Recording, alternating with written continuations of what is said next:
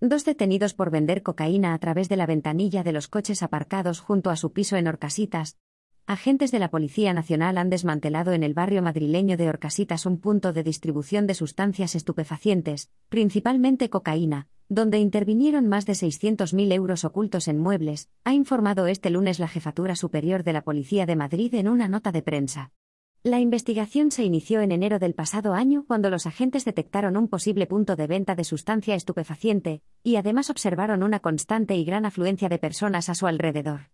Esto les llevó a la conclusión de que en el interior del domicilio los responsables podrían estar manejando una gran cantidad de droga. Uno de los investigados distribuía las mercancías a las puertas de su domicilio entregándolas a los consumidores que llegaban al lugar en sus vehículos.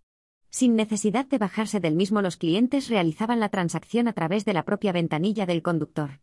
En otras ocasiones se subía con ellos para circular unos metros mientras finalizaban la compra o llegaba a desplazarse al encuentro de sus clientes a fin de suministrar el producto solicitado.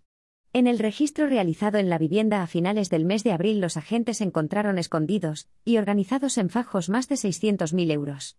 Los billetes se encontraban ocultos en dobles fondos y habitáculos cubiertos con paneles para evitar su localización. Además, se intervinieron casi dos kilos y medios de cocaína y más de dos kilos de marihuana. La pareja que residía en esa vivienda fue arrestada como presunta responsable de un delito contra la salud pública.